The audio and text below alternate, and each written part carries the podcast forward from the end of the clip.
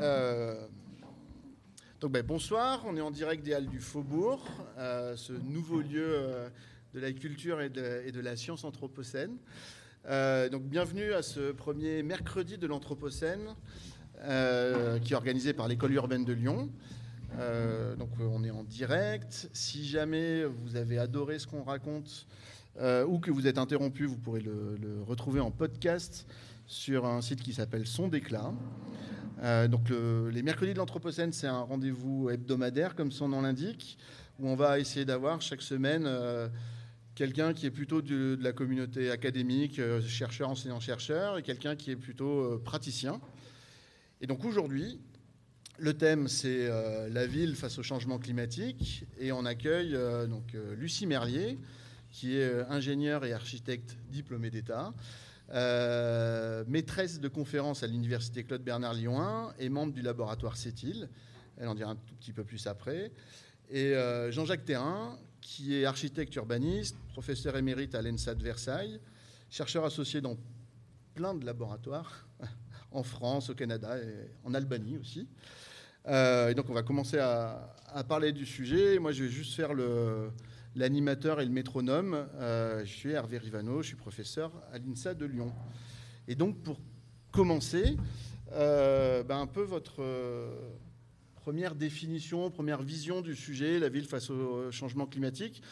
on va commencer avec toi, Jean-Jacques Terrain. Donc, ben, comment tu, appréhendes ce sujet? Je, vais, je vais partir d'un peu loin.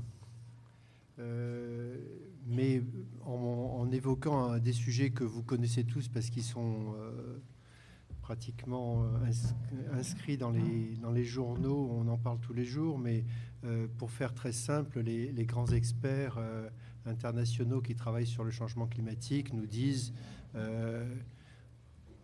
si, on augmente la température de 1,5 degré, on s'en sort encore à peu près. Si ça va plus, euh, on, va avoir beaucoup de mal. Et, au-delà de 2 degrés, c'est euh, extrêmement dramatique. Euh, et ils ajoutent, en gros, on a 10 ans pour savoir où on va. si dans les 10 ans qui viennent, on n'a pas résolu le problème, eh bien, on ne le résoudra pas. 10 ans, c'est très peu quand on pense à l'échelle euh, urbaine. Euh, en gros, euh, l'échelle de l'évolution des villes, c'est entre 50 et 100 ans, sauf à des moments très très particuliers de l'histoire. à la période haussmanienne, on a construit des, on a transformé des villes en 10, 20 ans, 30 ans. Enfin, c'est très long par rapport à ces 10 ans que nous donnent les experts en, en, climatologie. alors, que, faire euh, en 10 ans dans les villes euh, Il est clair que les villes sont le problème, l'essentiel du problème. Ils dépensent 75-80% euh, de l'énergie, les déchets. Enfin, c'est dans les villes que se posent les problèmes, mais c'est aussi dans les villes que se trouvent les solutions. Donc, soyons optimistes et voyons dans quelle façon les villes peuvent être solutions et non pas uniquement problèmes. Alors, Qu'est-ce qui se passe dans les villes aujourd'hui? Quels sont les grands facteurs de mutation des villes aujourd'hui? Bah, Le climat, on vient de le dire. Euh, les éléments politiques, euh, le fait que l'autorité euh, politique est contestée et que la démocratie participative est de plus en plus, je dirais, en puissance. troisièmement, la révolution digitale, on parle de smart city, mais qu'est-ce que ça veut dire? Ça veut dire qu'il y a de plus en plus de, d'outils digitaux, euh, numériques, de réseaux sociaux, etc., euh, l'émergence de l'intelligence artificielle avec la gestion des données. Et puis, euh, n'oublions pas qu'il y a ce problème migratoire qui est loin de s'achever, qui est même, à mon avis, à ses débuts, euh, et donc qui constitue un facteur non négligeable. Vous voyez que ces quatre facteurs, et on pourra en évoquer peut-être d'autres, mais ces quatre facteurs majeurs que j'évoque sont des facteurs euh, très hétéroclites, euh, qui n'ont pas grand-chose à voir les uns avec l'autre, mais qui constituent une somme de complexité assez phénoménale à mettre en face de ces dix ans. Voilà. Alors, on se rend compte que face à ça, on n'est pas dans une possibilité de changement à petits pas, des changements. Euh, on, est dans un changement nécessairement disruptif. Euh, voilà. Alors, comment, comment euh, ces changements peuvent se faire? D'abord, parce qu'il y, y, a trois éléments qui sont essentiels. Et là, j'entre un petit peu je tends une perche déjà aux, solutions techniques, mais y a, il, est nécessaire euh, de trouver de la performance. Je veux dire, le, changement se passe dans la performance. On doit, on doit passer euh, d'une solution euh, une ville, une ville c'est technique, une ville c'est un outil technique. Alors quand on est dans nos villes, on a oublié, mais quand on va à Venise, et s'il n'y a pas de bateau à Venise, bateau, Venise ne fonctionne pas. Si on va à Hong Kong et qu'il n'y a pas de bateau non plus, Hong Kong ne fonctionne pas. la, ville est un élément technique. Donc il faut que cette technique soit performante. Et dans une logique disruptive, cette performance doit évoluer. Il y a un problème d'usage. L'usage, c'est les gens qui doivent adopter de nouveaux comportements face à ces techniques. Et puis, il y a cette notion euh, qui est peut-être un peu abstraite, mais qui est celle du cycle de vie, des temporalités, c'est-à-dire que le temps joue un rôle. On ne peut pas parler de la ville uniquement en termes d'espace, on est obligé d'en parler en termes de temps, parce qu'il y a d'abord le temps politique, des élections, des, euh, changements, il y a le temps euh, de la vie des gens, il y a le temps des saisons, tout ça euh, joue un rôle très important. Et il y a le temps de vie des bâtiments. Un bâtiment, ça ne vit pas éternellement, il y a un moment où il faut le transformer, etc. Et donc pour cela, trois choses. il faut d'abord mettre l'humain et la nature au centre de ce dispositif de changement. Tout le monde le dit, mais ce n'est pas si facile à faire. Euh, deuxièmement, il faut travailler à toutes sortes d'échelles. On ne peut pas travailler uniquement sur les bâtiments, on ne peut pas travailler uniquement sur les quartiers, on ne peut pas travailler sur les parts de ville. Il y, a, la notion de territoire, la ville et son interland, son, son, euh, son, euh, sa zone de, captation, les, villes moyennes qui sont aussi euh, liées aux, métropoles, etc. Tout ça, euh, c'est, ce sont des échelles qui sont nécessaires. Et puis, il faut adopter une politique d'innovation, c'est-à-dire qu'il faut innover. Changer, c'est innover forcément, c'est transformer, c'est innover. Ça veut dire qu'il faut se donner le droit à l'erreur, et ça veut dire qu'il faut être très évolutif. Et ça veut dire qu'il faut qu'on ait des bons outils, des bons outils de diagnostic et des bons outils euh, d'évaluation. Voilà, en gros. Après, on pourra peut-être affiner un certain nombre et répondre à un certain nombre de questions. Mais mon positionnement aujourd'hui euh, en tant qu'architecte, ou je dirais mon, mes préalables en tant qu'architecte, c'est ça. Et je pense qu'il faut le, diffuser, ces idées, parce qu'elles ne sont pas encore entrer entièrement dans, le, les mœurs. Un élu, il y a quelque temps, à qui je disais ça, me disait Mais qu'est-ce que c'est que ces conneries? Excusez-moi, c'est en direct. Euh, voilà. On a le droit de dire des mots comme ça. Euh, alors, Lucie Merlier, en tant que chercheuse dans un laboratoire qui traite beaucoup de thermique, justement, tu vas plutôt sur les outils. Sur les euh, outils et les aspects techniques, effectivement, de la ville et de ses solutions. Donc, la thématique au sein de laquelle euh, je travaille au sein du, du CETIL, donc qui est le Centre d'énergétique et thermique de Lyon, et, euh, est appelée la pardon, thermique du thermo-aérolique du bâtiment, enfin thermique et énergétique du bâtiment et de son environnement. Donc en ce sens-là, les activités jusqu'à présent étaient principalement basées sur euh, la réduction des consommations de chauffage, hein, qui a beaucoup motiver les évolutions euh, de, conception et de prise en compte des aspects énergétiques du bâtiment euh, jusqu'à maintenant, où on s'aperçoit qu'effectivement, avec le changement climatique, on a des problématiques de confort d'été de plus en plus importantes et qu'on ne peut plus également réfléchir euh, avec un bâtiment tout seul, vu que la plupart des bâtiments sont habités et sont plutôt maintenant en ville. Donc sur, sur ces problématiques-là, on développe au sein du laboratoire différentes euh, approches, donc des approches plutôt expérimentales ou des approches de modélisation qui sont plus celles sur lesquelles j'interviens. Donc en fait, une modélisation, c'est quand on représente des phénomènes à un système par des modèles qui sont euh, basés sur des équations mathématiques en l'occurrence euh, et qui vont nécessiter de faire également certaines hypothèses sur la physique qu'on va représenter qui vont forcément du coup être une, une réduction de la réalité. Donc à partir de systèmes d'équations, on, va mettre en place différentes méthodes numériques qui vont nous permettre de résoudre ces systèmes d'équations euh, grâce à des ordinateurs au cours de simulations. Et euh, ensuite, on va pouvoir du coup étudier différents phénomènes grâce à ces simulations, ou éventuellement également effectuer euh, des prédictions suivant l'objectif poursuivi.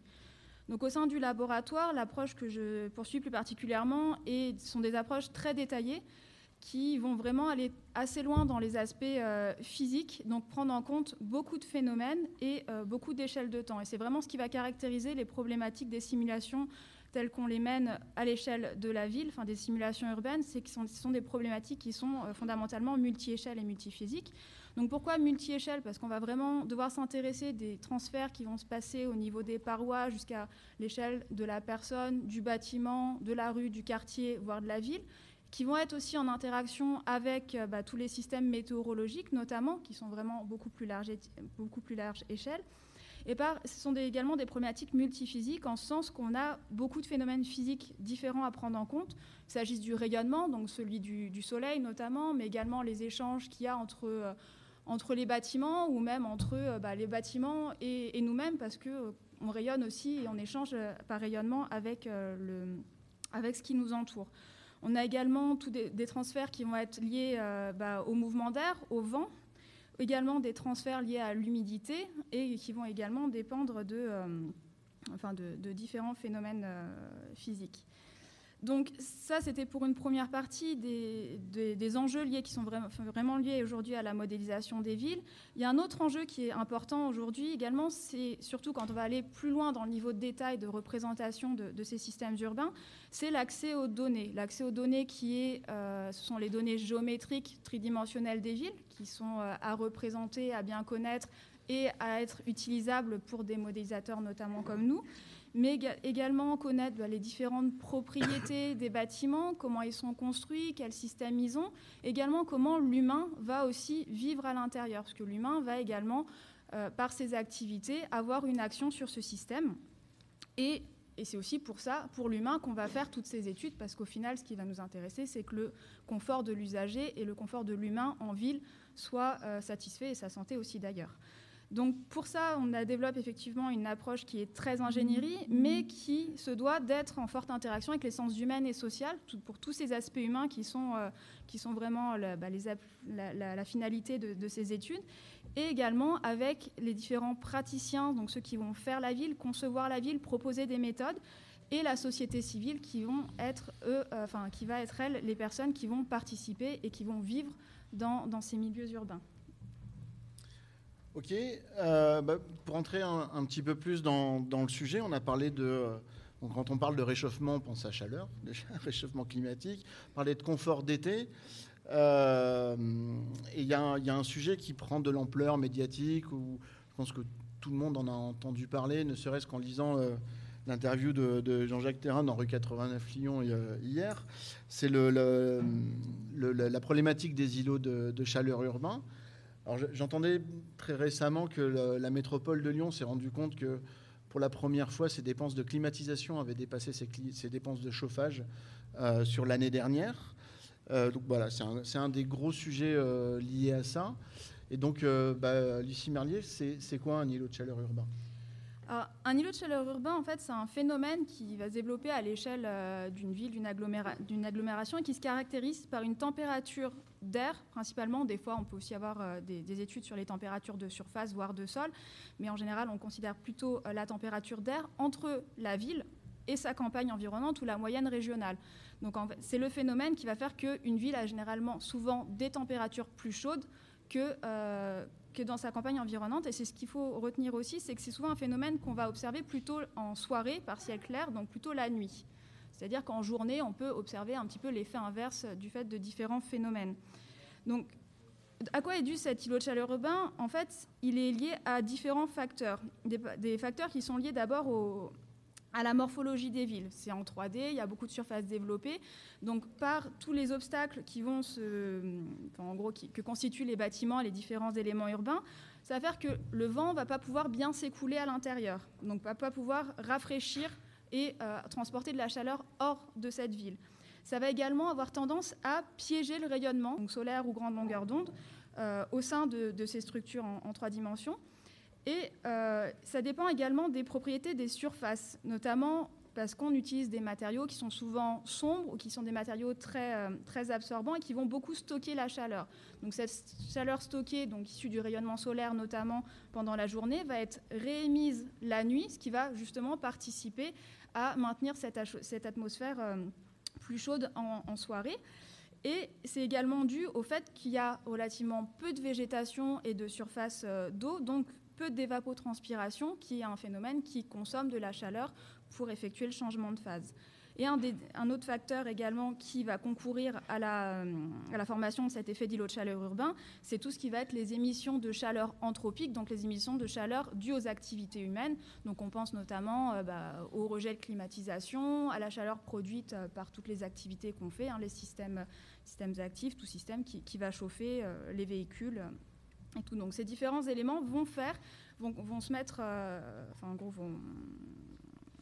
vont produire un effet d'îlot de chaleur urbain et euh, vont affecter notamment les conditions de confort euh, en sein des villes, puisqu'il faut savoir que le confort des thermiques euh, des personnes dépend de ces échanges par rayonnement avec son environnement. C'est pour ça que vous avez plus chaud quand vous êtes au soleil qu'à l'ombre. Quand vous passez à côté de surfaces noires vous avez, qui ont bien chauffé, vous avez plus chaud que si vous êtes à côté d'une rivière ou d'une surface fraîche.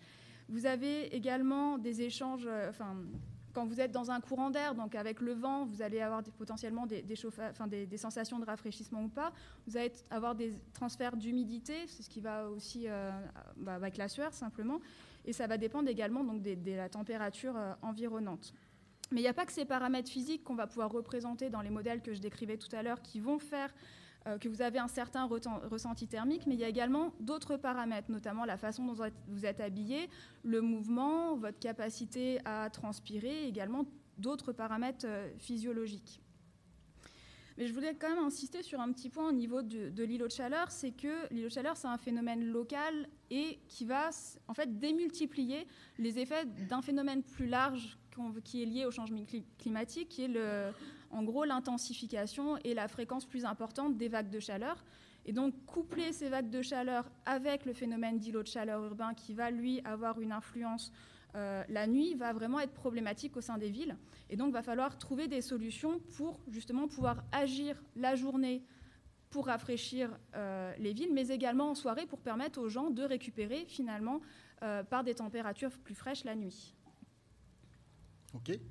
Euh, merci. Donc, si je, comprends bien et que je résume, il y a à la fois la partie euh, ville, la morphologie, comment elle a été construite, quels matériaux, quelle activité humaine il y a dedans, qui se couple avec la, problématique du climat, euh, qui renforce ces, problématiques-là.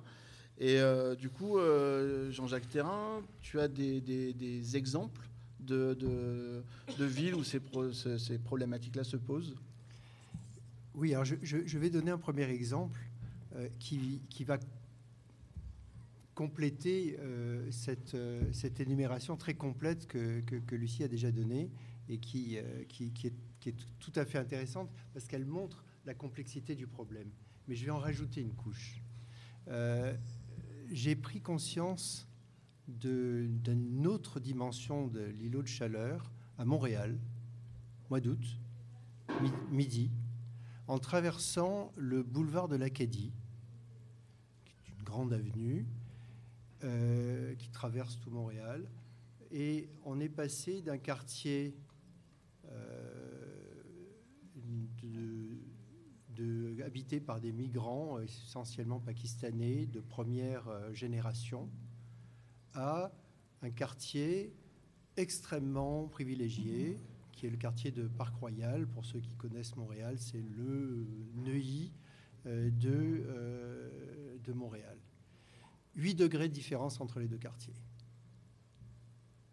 calculé euh, au baromètre. Euh, alors, on pourrait se dire, euh, tout ce que tu as dit, hein, c'est la température, les façades, la végétation. Effectivement, d'un côté, il y a des piscines, de l'autre côté, il n'y en a pas.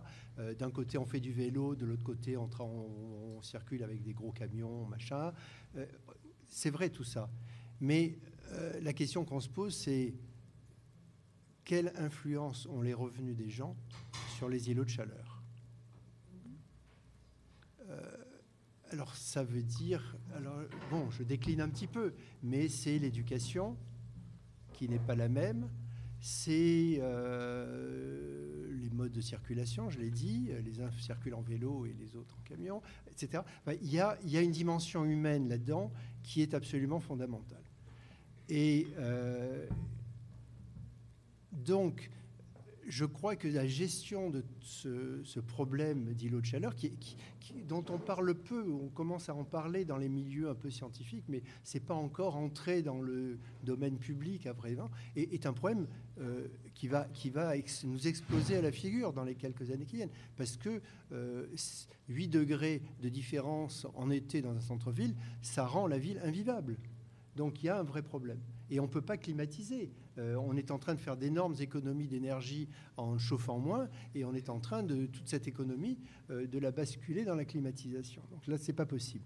Donc euh, moi, j'ai posé ce premier paradoxe, hein, qui est oui, la technique, oui, l'observation physique de la ville, mais aussi cette disparité fait, partie de.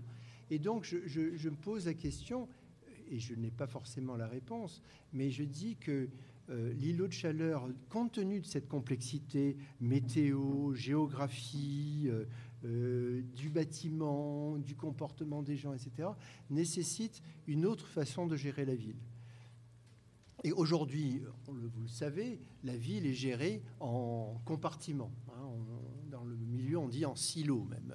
Hein, il y a le, le, service de l'urbanisme, le service des espaces verts, le service, etc. etc. Et là, euh, il va falloir qu'on casse cette, gestion de la ville, cette gouvernance de la ville. Et c'est pas facile. Les villes ont beaucoup de mal à, à, briser ces silos. Donc là, il y a un deuxième paradoxe. Le premier, c'est le paradoxe humain dont je parlais, euh, avec les disparités. Mais il y a aussi cette notion de silo euh, qu'il faut briser et que l'on a beaucoup de mal à briser. On le voit, les villes euh, comme Lyon sont dans les, parmi celles qui euh, travaillent beaucoup cette question-là. Et de l'aveu même euh, des gens qui managent la ville, ils disent à quel point c'est difficile. Difficile de faire travailler des gens qui nettoient et des gens qui plantent. Ce sont des gens qui font un travail très différent et c'est difficile d'expliquer que c'est le même travail. Euh, ça, c'est le deuxième paradoxe. Et puis, il y a un troisième paradoxe euh, que je vous, propose, euh, c'est que on a parlé de données. Alors, il y a les données qui sont quantifiables. les villes ont des masses de données absolument fabuleuses. Je ne connais pas celle, l'élément de Lyon, mais j'ai travaillé un peu à Genève. La masse colossale qu'une ville comme Genève met à disposition est incroyable. Euh, donc ça doit être pratiquement pareil à Lyon. Euh, donc ça, on, en dispose. On, dispose tellement qu'on ne sait pas très bien quoi en faire d'ailleurs, parce qu'elle est, tellement. Il y a aussi la masse des informations, des, projets, des choses qui se construisent, les, des, infrastructures, le métro, le train, les, voitures, les vélos, les, trottinettes, tout ça. Mais il y a les données des gens. Et comment est-ce qu'on va les pêcher Comment est-ce qu'on va les chercher, ces données? Pour les introduire, puisque, comme si vous me croyez, il faut, il faut mettre tout ça ensemble. Et ça, c'est très difficile. Alors, les sociologues vous diront, on va aller faire des enquêtes. Euh, mais euh, alors, il y a toute une, une connaissance tacite indispensable pour mettre tout ça ensemble, et qu'aujourd'hui, euh, il y, y, a une partie qu'on ne sait pas vraiment faire, au fond. On ne sait pas la gérer, en tout cas. On sait, et, les gens ne sont pas euh, même prêts à, faire part de leurs connaissances tacites. Voilà. Donc j'ai un peu abordé l'îlot de chaleur par un autre biais. Alors il y a des exemples, il faudrait parler effectivement de certaines villes, euh, Barcelone par exemple, qui fait des projets assez intéressants sur ce qu'elles appellent les super blocs, c'est-à-dire en disant, voilà, on va prendre neuf blocs, alors évidemment, le, plan de Barcelone est particulièrement favorable à ce genre de, choses, mais neuf blocs, et on va supprimer la circulation euh, automobile euh, à l'intérieur de ce grand quadrilatère de neuf blocs. Euh, on va rejeter la circulation autour en, essayant de ne faire qu'il n'y ait que de la circulation de transport public. Et on va ainsi supprimer. Alors là, il y a des éléments de calcul qui montrent qu'effectivement, quand on fait ça, on supprime, on revient pratiquement euh, euh, aux, données initiales euh, des années 1850 lorsque les blocs ont été construits. Mais après, il faut y arriver, hein, c'est pas évident. J'imagine que ça, que ça n'est pas évident. Et justement, d'un point de vue technique, dans les solutions qui peuvent être proposées autour de la réduction, soit de l'effet de chaleur, soit d'amélioration du confort, euh, Lucie Merlier, qu'est-ce qui serait pour toi les, euh, bah, différentes typologies de solutions? Qu'est-ce qui, permet d'aller dans le bon sens? Ah, c'est vrai que euh, c'est, un sujet qu'on voit qui devient de vraiment de plus en plus important. C'est ce qu'en témoignent notamment les journées organisées par, par l'ADEME il y a un petit peu plus d'un an, notamment sur, les connaissances dont on avait besoin pour rafraîchir les villes. Donc, dans ce cadre de ces journées organisées, donc ADEME pour euh, Agence de l'environnement et de la maîtrise de l'énergie, euh, il y a eu euh, différents travaux qui ont été faits, et notamment on a travaillé sur différents types de solutions, ce qu'on va appeler les solutions vertes, solutions vertes ou bleues. Donc c'est vraiment celles qui vont porter sur des solutions basées sur la nature, avec bah, tout ce qui est, comme Jean-Jacques l'a dit, la végétation, la présence d'eau, le bassin, les rivières. Il y a des types de solutions qui sont appelées des solutions grises, donc là, c'est vraiment tous les dispositifs structurels et techniques qui vont impliquer de l'ingénierie. Donc ça va être euh, des réflexions au niveau des formes urbaines, mais également au niveau du choix des matériaux, propositions de systèmes techniques euh, de brumisation, d'humidification de chaussées qui, peuvent être mises en place pour justement réduire euh, les, les problématiques d'inconfort estival. Et il y a également toutes ces solutions qui sont pas des solutions techniques ou des solutions directement d'aménagement euh, matériel, mais euh, qu'on va appeler solutions douces, qui sont des solutions qui sont liées à la planification urbaine et euh, aux usages. Donc avec tout ce qui va être la sensibilisation de l'habitant et potentiellement la modification également du, comportement des habitants et, des différents usagers de la ville, comme, comme, comme l'a présenté tout à l'heure Jean-Jacques. Donc pour évaluer l'efficacité de ces différentes solutions, on dispose de différents outils. Donc bien sûr la modélisation, parce que bah, c'est ce que je vous ai présenté et ce sur quoi je travaille. Donc ces modélisations, je vous en ai présenté qu'une toute petite partie, ce qui est une modélisation numérique mais basée sur des équations physiques. Euh, donc là, vous pouvez avoir différents types de modélisation, plus ou moins simplifiés, donc plus ou moins faciles à mettre en œuvre aussi au niveau de l'expertise pour la mettre en place, mais également de ressources de calcul nécessaires pour euh, effectuer ces simulations. Euh, donc là, on va vraiment, donc, comme j'ai expliqué, euh, mettre en équation des, phénomènes physiques. Vous avez d'autres types de modélisation, notamment euh, celles qui sont basées sur des mesures avec des traitements par interpolation ou extrapolation de mesures qui sont ponctuelles, par exemple. Si je continue sur les mesures, vous pouvez avoir différents types de mesures. Vous mesurez des températures d'air ou des températures de surface, donc vous pouvez avoir des stations qui sont fixes ou des mesures mobiles pour les températures d'air notamment, mais pour beaucoup d'autres paramètres physiques, ou également vous pouvez utiliser la, télédétection avec les satellites ou des caméras thermiques pour évaluer euh, des températures de surface qui vont influer sur le rayonnement, comme, euh, comme je disais tout à l'heure. Et vous avez également d'autres façons d'approcher euh, la, caractérisation de, je veux dire, thermique de, l'îlot de chaleur urbain avec des approches qui sont plutôt empiriques, basées sur bah, des classifications géoclimatiques en fonction de certains paramètres morphologiques, par exemple, ou, euh, des, ou des indicateurs euh, géoclimatiques où on va affecter, par exemple, un certain nombre de points euh, en fonction des revêtements qui sont choisis. je pense notamment à, des, à des outils comme le, score ICU, qui sont des, des, outils beaucoup plus faciles à mettre en place dans, dans, le sens où ils sont assez directs. Vous n'avez pas forcément besoin d'ordinateur pour pour euh, employer ces différents types d'approches empiriques par rapport à la modélisation qui pouvait euh, nécessiter de gros moyens de calcul, mais euh, qui vont aussi avoir du coup des degrés de précision, mais inversement des besoins en données un peu moindres. Vous avez également, pour évaluer l'efficacité de solutions, des méthodes qui sont plus qualitatives avec des enquêtes auprès des habitants. et des, gens qui vont, enfin, qui vont être les usagers de ces villes. Donc vous avez vraiment différentes approches qui vont permettre de caractériser finalement euh, une ambiance thermique et une efficacité de solution sur, euh, enfin, pour caractériser euh, une efficacité de solution. Et donc, ils vont vraiment être de, vraiment de l'ingénierie poussée jusqu'à vraiment prendre en compte l'aspect de l'usager et le point de vue de l'usager qui va finalement aller plus loin que dans le confort thermique uniquement, mais on va aller vers un confort d'usage où il va y avoir également des aspects subjectifs avec du bien-être, également des questions de santé qui vont pouvoir euh, ressortir et ce qui va ramener à la question large de, euh, de la conception de l'environnement urbain qui est vraiment pas uniquement centré sur la thermique, mais où il y a beaucoup d'autres paramètres qui, euh, qui rentrent en compte et qui sont souvent prédominants d'ailleurs encore aujourd'hui sur, sur les attentes. Alors, juste rebondir là-dessus. Euh, typiquement sur le, côté humain, donc il y a l'évaluation par le confort, le ressenti, des choses comme ça. Mais si j'ai bien compris, dans les, modèles physiques, dans la façon de calculer des solutions ou de les évaluer, prendre en compte dès le départ le comportement humain, c'est encore un enjeu scientifique euh, complexe.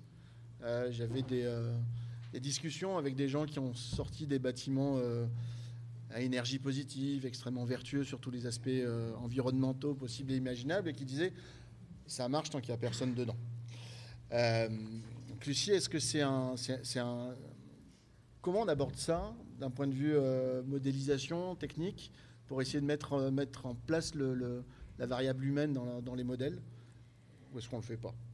Alors, Actuellement, si je vais juste parler de la simulation énergétique de bâtiments, donc de logements notamment, on a, euh, on a différents scénarios un peu normalisés qui existent, hein, dont on peut se servir. Après, c'est vrai que l'humain, ce n'est pas, pas un système technique complètement maîtrisé, loin de là. Et c'est effectivement une des grosses problématiques aujourd'hui euh, pour, euh, pour notre domaine, c'est de savoir comment prendre l'humain en compte aussi bien donc parce qu'il il va avoir une action sur le système, donc comme une donnée d'entrée, mais également, il faut aussi euh, savoir ensuite quel type de sortie on va pouvoir euh, donner et expliciter aux gens pour que en fait, nos études servent à quelque chose. Et euh, qu'elles puissent aussi bien parler à des concepteurs qu'à des, qu'à des usagers qui ne sont pas forcément experts dans le domaine. Et il y a aussi un autre aspect dont je voulais parler, c'est aujourd'hui effectivement on fait des bâtiments de plus en plus performants, des bâtiments super isolés avec beaucoup de systèmes techniques, des ventilations double flux, donc euh, voilà plein de systèmes techniques et on va dire aux gens bah, aujourd'hui vous habitez dans ce bâtiment, par contre toutes vos habitudes va falloir les changer. Vous ouvrez plus les fenêtres, euh, vous n'avez pas le droit de toucher à votre chauffage, c'est pas vous qui le réglez, c'est fait automatiquement. Euh, donc sur le papier, si on prend tout ça en compte, ça peut faire un bâtiment effectivement très peu euh, consommateur d'énergie. D'un autre côté, est-ce que la personne va se sentir bien, sachant qu'elle va avoir l'impression de ne plus avoir de possibilité d'action sur, sur son bâtiment, qu'on va lui dire comment elle doit habiter chez elle finalement? Et, ben, on a pu voir qu'il y a des gens qui, que souvent, il y a les usagers des bâtiments sont, euh, sont déçus et vont pas forcément pouvoir respecter les recommandations qu'on leur a données. Pourquoi? Parce que peut-être qu'on leur a mal expliqué, qu'elles ont été mal comprises ou que simplement c'est tellement différent des habitudes et de la façon de vivre des gens que euh, ça ne pourra pas être mis en place. Et donc l'acceptabilité des solutions techniques que là je, décrivais un petit peu euh, au sein d'un bâtiment, on peut également se poser la question au niveau de l'espace public et de l'aménagement des villes. Et c'est dans quelle mesure on va pouvoir prescrire une façon d'utiliser euh, son environnement aux gens pour des contraintes qui sont certes des, enjeux majeurs, hein, l'énergie, l'environnement, euh, et qu'au final, euh, c'est quand même dans une bonne démarche de pouvoir préserver le bien-être et, les aspects santé en milieu urbain. Mais ça pose cette question de savoir comment est-ce qu'on peut allier la technique avec l'acceptabilité des solutions. Justement, Jean-Jacques, toi qui es plutôt sur le, point de vue euh, inverse ou complémentaire, plus exactement, euh, est-ce que dans ta pratique, euh, tu, tu, comment dans ta pratique tu articules ces solutions techniques-là ou ces modélisations, ces évaluations? Je, je, vais, je vais répondre, bien sûr, mais je, pense qu'il y, a deux questions qui se posent par rapport à ce que Lucie vient d'évoquer.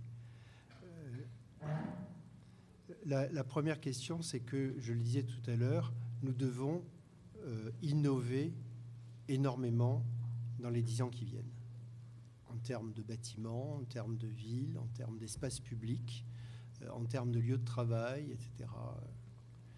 Euh, dix ans, encore une fois, c'est très peu, donc il faut aller très vite. Expérimenter vite, ça veut dire faire des erreurs.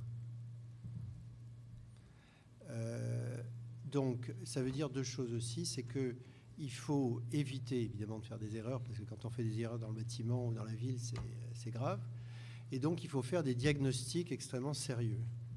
Et c'est là où Lucie intervient, euh, c'est que euh, les outils euh, qu'elle met en place permettent de faire des diagnostics extrêmement intéressants et sérieux avant de faire quoi que ce soit. Ce que l'on ne fait pas aujourd'hui, soyons clairs. Aujourd'hui, on construit des milliers et des milliers de logements, des milliers de surfaces, sans faire de diagnostic. il faut savoir que lorsque Nestlé vend des crèmes, je ne sais trop quoi, ou des chocolats, euh, ou quand euh, L'Oréal vend des crèmes cosmétiques, ils font des tests interminables pour savoir euh, si ça va être acheté ou pas acheté par les gens. nous, on construit des aéroports, même, on ne sait pas si les avions vont voler. bon. donc, c'est. Non, mais il y, a des aéroports en Espagne dans lesquels il n'y a pas d'avion. Hein. ça existe. Je raconte pas des blagues. Donc, euh, on, a besoin de diagnostics. Et comme on doit aller très vite, il faut que ces diagnostics soient extrêmement précis et que ces simulations soient faites. Et il faut que l'ensemble des gens qui sont partie prenante dans ces histoires-là, que sont les bâtiments, les infrastructures, machin, que l'ensemble des parties soient capables à la fois d'intervenir dans les diagnostics et ensuite d'évaluer puisqu'on va faire quelque chose qui, où il y a des risques d'erreur. Donc quand il y a des risques d'erreur, il faut évaluer tout le temps les risques d'erreur pour les corriger. Ce qui veut dire, par ailleurs, qu'il faut peut-être concevoir aussi autrement et construire autrement pour pouvoir euh, faire, je veux dire, peut-être qu'il faut moins couler de béton et, couler, faire des choses plus, plus adaptables. Ça, c'est une autre question. Donc, donc, euh, les outils de diagnostic, il est absolument indispensable qu'ils soient à la portée de l'ensemble des parties prenantes. Alors, qu'est-ce que sont les parties prenantes? Il y en a quatre. Il y a le politique.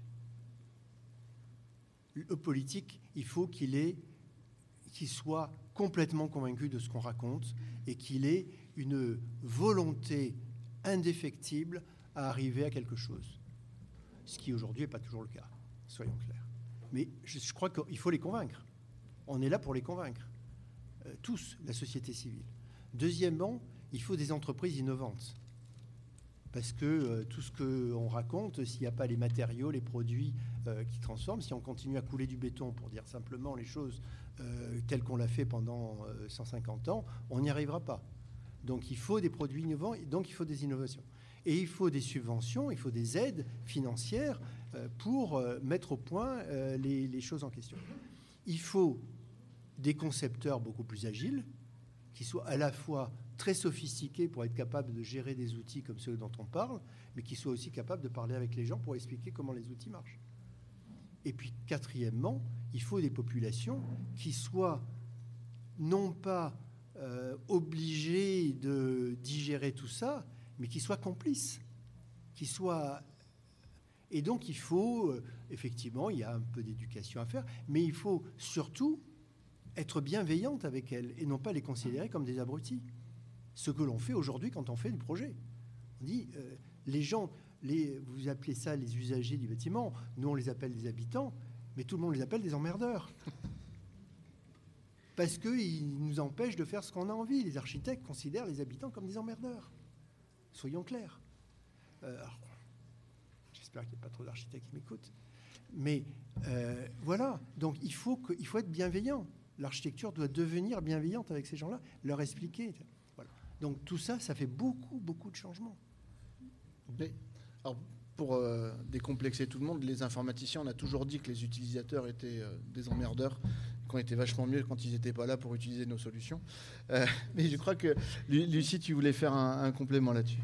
Oui, bah c'est en fait, c'est complètement un complément et pour aller tout à fait dans ce sens, mais du point de vue technique, c'est qu'aujourd'hui, on, se rend compte qu'effectivement, donc les outils qu'on propose à des, enfin qu'on propose ou qui existent à des fins de diagnostic, faut aussi, enfin, faut pas se leurrer quand même. C'est des phénomènes, comme je disais tout à l'heure, enfin, des problématiques qui sont qui sont vraiment compliquées. aujourd'hui, la connaissance est incomplète à ce sujet. Donc, il y a quand même encore de la connaissance à développer. On ne sait pas tout, sinon on aurait euh, beaucoup plus de solutions tout à fait pertinentes.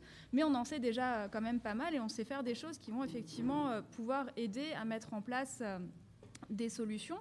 Mais il y a aussi cet aspect où, où, on a de la recherche à faire encore pour mieux comprendre les phénomènes, pour mieux comprendre ce qui se passe, et qui pose la question, et c'est une question qui a été, qui est souvent aussi mise en, mise en avant par les différents les différents concepteurs, aménageurs, c'est les, temps qui sont nécessaires à la recherche par rapport euh, au temps et au budget aussi qu'on dispose euh, lors d'une opération. C'est quand même des phasages qui sont aujourd'hui très figés, des, euh, des gens, enfin des, des, intervenants qui travaillent quand même assez en silo, comme disait tout à l'heure Jean-Jacques, et qu'actuellement, si on veut aller vers vraiment une intégration des différentes problématiques lorsqu'on fait un projet, il va falloir qu'on se mette dès le début tous ensemble à travailler. Et tous ensemble, c'est aussi bien des ingénieurs que des architectes, que les personnes qui vont habiter euh, ou euh, utiliser les, environnements urbains, enfin les, aménagements urbains et, les logements. Et donc il y a aujourd'hui vraiment, comme, euh, on disait, ce besoin de, transdisciplinarité et de travailler tous ensemble. Et également, pour, continuer un petit peu sur, sur la place de l'usager, c'est qu'effectivement aujourd'hui, on, on, dit tout le temps, on va j'ai l'impression de dire on, fait des solutions et on les impose un petit peu à l'usager, même si on a quand même soulevé la question de l'acceptabilité sociale. Mais l'usager aussi, lui, il a tout un savoir, un savoir dans ses pratiques, qui, dans ses expériences quotidiennes, qui peut aussi guider finalement euh, la proposition de solutions qui ne sont pas toujours des solutions high-tech en fait. Et des fois, il va falloir aussi aller rechercher des solutions dans les savoirs expérientiels des personnes qui, vont, qui habitent, qui pratiquent les lieux, qui ont une bonne connaissance, aller rechercher également vers ce qui se faisait dans l'architecture vernaculaire. Et ça, c'est aussi des, enjeux qui sont aujourd'hui pour, euh, pour la proposition de, solutions techniques. On ne va pas forcément réinventer la roue tout le temps, alors que peut-être il y a des solutions qui existent, et qui sûrement d'ailleurs, et qui, fonctionnent très bien. Alors on commence à toucher du doigt un des, euh, un des, derniers thèmes que, que je voulais qu'on aborde, toutes ces questions de co-conception de projets, d'implication des citoyens dans la conception des, opérations de renouvellement urbain, de, choses comme ça qui, sont entre guillemets à la mode en ce moment et qui ont, ou du moins que les, collectivités essayent de mettre en œuvre de plus en plus en, changeant leurs pratiques euh, de, conception de, bah, de, façon de faire la ville. Et euh, du coup, la, question qui, euh, qui vient derrière, c'est un peu en lien avec les, problématiques de ségrégation sociale que, Jean-Jacques, tu as évoqué tout à l'heure, c'est comment on implique le citoyen euh, dans tous ces processus-là, euh, quels sont les besoins, qu'ils soient en termes de, sensibilisation, de formation, d'incitation, voire de coercition par moment. Euh. Où est-ce qu'il faut aller Quelles sont les limites aussi peut-être politiques ou éthiques qu'il faut, faut se, donner sur ces sur ces sujets-là. Vas-y, Jean-Jacques. Bon, je, crois qu'on l'a compris, il faut mobiliser, il faut mobiliser tout le monde.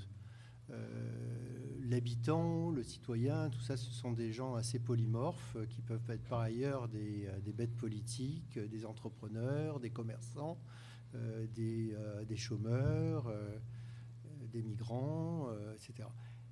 il faut mobiliser tout ce monde et euh, premièrement, je pense que les villes qui vont s'en sortir dans cette mobilisation sont des villes qui vont prendre une position politique très claire. Je pense que ça ne peut passer que par un pacte démocratique affiché et assumé, responsabilisé par l'ensemble des partis communes. c'est euh, d'autant plus important de le dire que on n'en prend pas forcément le chemin. Mais il y a un certain nombre de villes qui euh, commencent à, réfléchir sérieusement.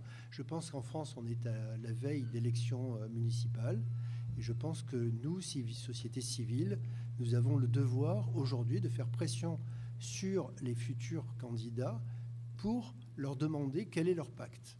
Et je pense qu'on n'a pas tellement de temps pour le faire, hein, un an, un an et demi. Euh, je pense que c'est une mobilisation euh, essentielle. Quel est ce pacte? Quel, pacte nous propose-t-il? Parce qu'il faut, et je le disais tout à l'heure, mais je le redis, il faut mobiliser les habitants sous toutes leurs formes, euh, les entreprises, le milieu politique, technique des villes, etc. Et puis le monde académique, la recherche. Et, ce sont des, gens qui ont des logiques différentes, des approches différentes. Donc il faut les mobiliser et les mettre ensemble. Alors comment le faire? Une fois qu'on a décidé de le faire, parce qu'il y a la décision et puis ensuite il y a le comment le faire. Alors observons euh, les villes qui sont connues pour faire les choses bien dans le monde. Copenhague, on parle toujours des mêmes. Hein. Copenhague, Rotterdam, euh, Vancouver, Melbourne. Enfin, bon, je cite le haut du panier, on ne va pas en citer d'autres. Euh, ce sont, ces villes, euh, quand on observe, elles ont, elles ont développé ce pacte, toutes. Quand on va, je vais parmi ces villes, celle que je connais le mieux, c'est Rotterdam. Quand on va à Rotterdam, euh, quel que soit le sujet que l'on aborde, moi j'y suis allé avec des étudiants, donc chaque fois on y va pour des raisons différentes, les inondations, les machins, les, logements un peu olé olé, chaque fois on nous fait le même présentation. On vous dit, mais à Rotterdam, en 2030, on aura résolu tel, tel, tel, tel, tel problème, et on voit que c'est très transversal, que c'est une espèce de métabolisme général de la ville qui se résout par des solutions. Bon, donc ces villes-là, qu'est-ce qu'elles ont fait? Premièrement, un pacte. Elles ont mis tout le monde autour de la table et elles ont passé des semaines, des mois à définir ce pacte. La deuxième chose qu'elles ont faite, c'est créer un laboratoire d'innovation urbaine, physique, qui n'a rien à voir avec la municipalité, qui est, euh, enfin qui a rien à voir, qui est parallèle à la municipalité, qui a une certaine autonomie par rapport à l'autorité municipale et qui développe des idées, qui propose non pas des décisions, non pas des solutions, mais des choix. Quels sont les choix qu'on veut faire par rapport Et donc ça produit. Et ça veut dire que ces gens-là, quand on les met ensemble, y compris les habitants, sont des gens extrêmement créatifs. Et ce qu'il faut, c'est développer la, la créativité. voilà. Et donc, voilà, c'est ça que je, que je propose. Impact à laboratoire. D'accord. Et, euh, et, des expérimentations en permanence. Et du coup, euh, peut-être Lucie, là-dessus, tu peux avoir une vision euh, d'experts sur le, sur, le sujet en tant que expert des modèles et des, impacts des comportements sur les modèles, ou du moins de, certaines choses. De la même manière que parfois on peut arriver à, à dire bah, tel comportement devrait être banni. Je sais pas, d'un moment on a dit aux gens il euh, faut arrêter de jeter des, des, déchets par la fenêtre. Est-ce qu'il y a des comportements qu'il faudrait qu'on arrive à, à, éradiquer ou à changer fondamentalement euh, dans, le bâtiment ou est-ce que c'est des choses qu'on n'arrive pas encore à voir dans les modèles euh, Un exemple, euh, un exemple très, très, très, très visuel, mais je sais qu'en termes de qualité de l'air, on sait qu'on produit de la pollution à l'intérieur des bâtiments, on sait qu'il y en a à l'extérieur, et on ne sait toujours pas quel est le bon compromis entre aéré et pas aéré. On ne sait pas s'il vaut mieux la peste de l'extérieur ou le choléra de l'intérieur. Est-ce qu'on est toujours sur ces questions scientifiques-là en termes de d'énergétique et thermique du bâtiment ou est-ce qu'on sait aussi que bon bah voilà il y a des choses qu'il faut qu'on fait tous les jours et qu'il faudrait qu'on arrête? Euh, alors juste je voudrais faire une petite, une petite aparté d'abord sur les sorties des modèles. C'est la sortie d'un modèle c'est comme je disais c'est une réduction de la réalité hein. donc ça ne veut pas dire qu'on va qu'une sortie de modèle euh, elle est c'est la vérité c'est euh, euh, ce qu'on a simulé à partir des hypothèses qu'on a prises au départ et des hypothèses qu'on a prises tout au long euh, de la définition du modèle et, de sa résolution. Donc, en sens, quand on a des résultats de modélisation, il faut qu'elles soient accompagnées, bah, en gros, du domaine de validité dans lequel on peut avoir ces résultats et euh, également de comment est-ce que, enfin, quelle est la vocation de ce résultat? Est-ce que c'est vraiment la valeur? Par exemple, je, un exemple qui est complètement euh, pas juste, mais par exemple, si je si je plante un arbre, je gagne 3 degrés. Euh, oui, mais si je le plante dans quel contexte Qu'est-ce que j'ai pris comme hypothèse Et est-ce que c'est vrai tout le temps? Et ça, c'est des choses qu'on doit expliquer quand on donne un résultat. Et est-ce que ce résultat, si je gagne 3 degrés euh, entre 43 et 40 degrés, ce ne sera pas forcément le même résultat? C'est complètement euh, un, exemple hein, que je donne qui n'a aucun, fondement physique, on est d'accord euh, est-ce que ce sera le même que si je considérais ce même arbre à 20 degrés, par exemple? Donc il y a vraiment des hypothèses dans le cadre duquel ont été faites ces simulations, dans lequel on va proposer des résultats. Qui ne veut pas dire nécessairement que c'est ce qu'on va observer. Et ça va être aussi un des enjeux également aujourd'hui de ce qu'on a pour le bâtiment, des garanties de performance énergétique, quand on va dire euh, je vous garantis que vous aurez une consommation de temps par an. Euh, après, la personne va revenir, bah, écoutez, euh, moi, ma conso de chauffage, c'était deux fois plus, comment ça se fait? Et donc, il y, a vraiment voilà, tous ces aspects qui, qui, vont rendre en compte. Donc, on a fait des hypothèses dans les modélisations et aussi, on a fait des hypothèses sur la façon dont les gens allaient se comporter dans ce bâtiment qui n'est pas nécessairement, euh, mais également, on a fait des hypothèses sur l'efficacité de système ou sur, euh, sur d'autres choses qui ne sont pas nécessairement celles de la réalité. Donc, je voulais juste faire ce, cet aparté sur la modélisation qui est vraiment une représentation relativement partielle euh, même si on essaye de faire du mieux possible, mais on a toujours ces soucis euh, d'hypothèses qu'on fait sur la modélisation et également sur les données dont on dispose pour paramétriser nos modèles. Pour en revenir sur l'aspect de l'usager, je vais botter un petit peu en touche sur la réponse. Parce qu'actuellement, euh, en tout cas pour mes travaux, je ne suis pas une spécialiste euh, de l'usager, même si euh, j'accorde vraiment beaucoup d'importance à travailler donc, sur les aspects transdisciplinaires avec les sciences humaines et sociales et également avec la société civile. Mais actuellement, au sein de mes modèles, je ne les prends pas bien en compte. et je me focalise principalement sur les aspects physiques, donc je ne saurais pas répondre de façon pertinente à cette question question ouverte, on va dire. Euh, on commence à toucher au terme, donc euh, on va pas tarder à aller vers la conclusion, mais du coup, si tu veux dire un mot là-dessus, et puis... Euh, non, je, veux, je veux rajouter par rapport à ta question le fait que dans, dans, nos pays, en tout cas, on ne change pas les comportements comme ça. Hein. les comportements humains sont ce qu'ils sont et on n'en a pas la maîtrise.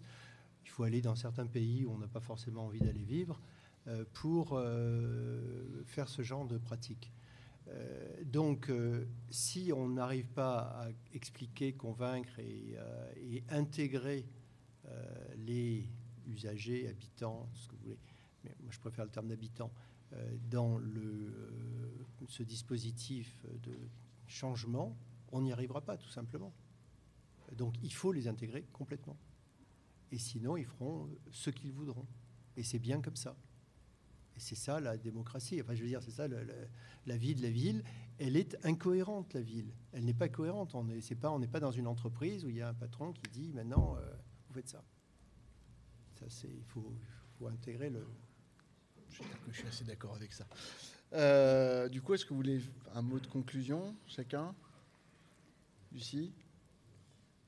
Non, bah, moi vraiment, s'il y avait quelque chose à retenir de cet échange et globalement de, l'activité qu'on développe actuellement, c'est que c'est vrai qu'on a une approche très scientifique et technique euh, de la question, mais qu'on se rend compte, et c'est aussi tout ce qu'on voit dans les différents appels à projets, quand on discute avec les, concepteurs, avec les aménageurs, avec, avec tout le monde en fait, c'est qu'actuellement, vraiment cette, euh, problématique est fondamentalement pluridisciplinaire, transdisciplinaire, interdisciplinaire, euh, je ne sais pas exactement comment il faut l'appeler, mais qu'effectivement, on a besoin d'avoir ces complémentarités entre euh, sciences de l'ingénieur, sciences qu'on va appeler plutôt exactes, et les sciences humaines et sociales, les praticiens, parce qu'on est dans une urgence euh, importante, comme dire, on n'a que 10 ans, 10 ans, c'est pas long, et euh, également avec la société civile, parce que s'ils ne sont pas intégrés, s'ils ne sont pas euh, accompagnés, s'ils ne sont pas formés, s'ils ne participent pas au débat, et ils ont des choses aussi à apporter dans la, dans la définition des solutions, ou, euh, parce que ce n'est pas que des solutions qui sont techniques, c'est aussi des solutions organisationnelles, de mobilisation des gens, qui est d'initiatives citoyennes qui vont pouvoir euh, répondre à ces problématiques, en l'occurrence de surchauffe urbaine, c'est celles qui nous ont intéressés principalement aujourd'hui.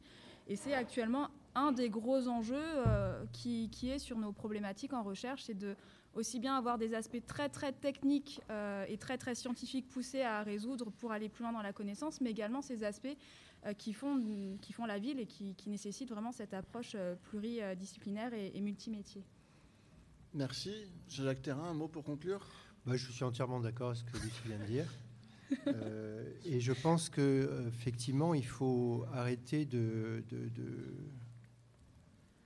de essayer de se différencier. Je crois qu'on est dans le même sujet. Les solutions techniques existent aujourd'hui. Euh, on sait ce qu'il faut faire. On continue à chercher dans certains domaines, dans tous les domaines, mais on sait ce qu'il faut faire, grosso modo. Ce qu'on ne sait pas, c'est comment le faire. Et comment le faire ne peut se faire que, encore une fois, tous ensemble. Donc, bah, très bien, ça va euh, bien conclure notre, notre euh, mercredi de l'Anthropocène, notre premier mercredi de l'Anthropocène. Euh, donc euh, Lucie Merlier, merci beaucoup. Jean-Jacques Terrain, merci beaucoup. si vous écoutez jusqu'ici, c'est que vous n'avez pas besoin de savoir que ça va être podcasté, parce que probablement vous êtes déjà en train de l'écouter en podcast. Mais vous avez l'occasion de venir écouter ici au Hall du Faubourg ou sur Internet la semaine prochaine, donc le 10 avril. Euh, le deuxième mercredi de l'Anthropocène sur le thème Vivre avec le risque de la contamination. On reste dans les sujets euh, optimistes et, euh, de, joie de vivre, qui sera introduit par Mario Gendre, qui est maître de conférence à l'Université Lyon 2, et avec la présence exceptionnelle de, je vais mal le prononcer, j'espère pas trop me tromper, Tetsuji Manaka, qui est physicien du nucléaire à l'Université de Kyoto. Et ça sera un très beau rendez-vous. À bientôt. Merci.